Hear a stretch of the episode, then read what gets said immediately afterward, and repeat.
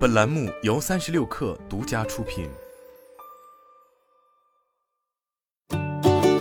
本文来自界面新闻。沉寂几年之后，无人便利店依然获得了巨头的关注。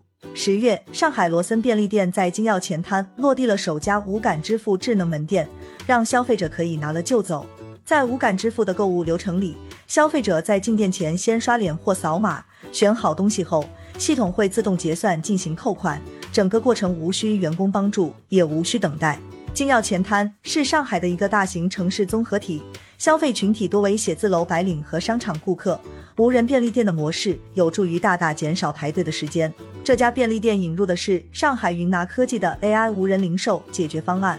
云拿科技产品负责人吴文瑶告诉界面新闻，无人便利店主要用到的技术包括 3D 机器视觉、深度学习、多传感融合等空间计算技术。前期需要在门店安装 AI 摄像头、闸机、货架、货柜、土袋机、咖啡机等智能硬件设备，后台则需要配置门店数字化管理系统，所有软硬件部署花费近一周。开业不到一个月，这家便利店平均每天的善量在六七百左右。不过，当下的无人便利店仍需一些人工协助，除了偶尔会发生一些 bug 的原因，也有满足顾客需求的考量。云拿方面告诉界面新闻，目前店内出错率控制在千分之三左右。二零一七年时，无人零售概念一度成为风口，不乏有大厂入局。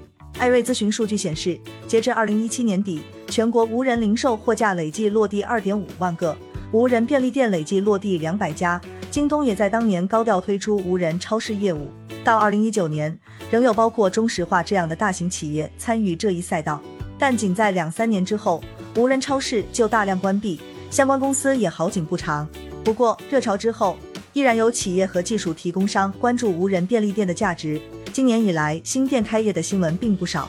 吴文瑶分析称，一方面在于电商环境、疫情等冲击。使得零售商需要通过数字化转型来应对各种不确定性。另一方面，中央和各地政府鼓励培育智慧零售、无人销售业态，布局无人超市、智能零售终端设施，一定程度上促进了零售企业的数字化转型。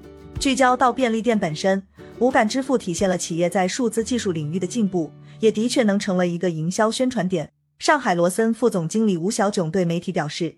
此次在罗森门店中引入无感支付，将帮助罗森扩大客群，进一步了解消费者的需求，探索新的运作模式。更重要的作用体现在缩减人员成本上。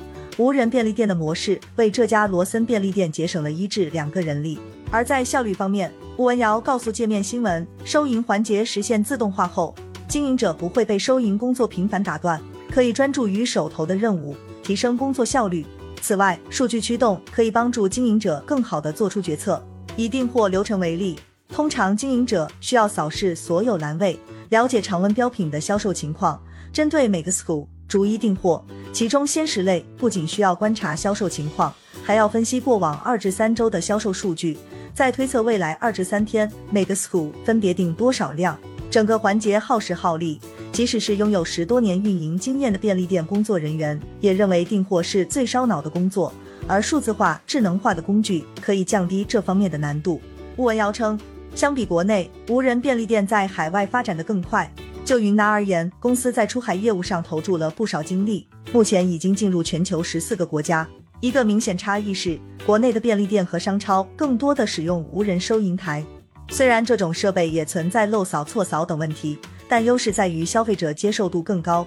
吴文瑶认为，无人便利店不存在盗损问题，数字化管理系统也能提高经营效率。目前存在的挑战则是有一定的教育周期，需要投入更多精力吸引消费者初次进店体验无感支付。无人零售还处于早期发展阶段，技术研发投入较大，相关硬件设备造价也偏高，在规模化过程中存在一定困难。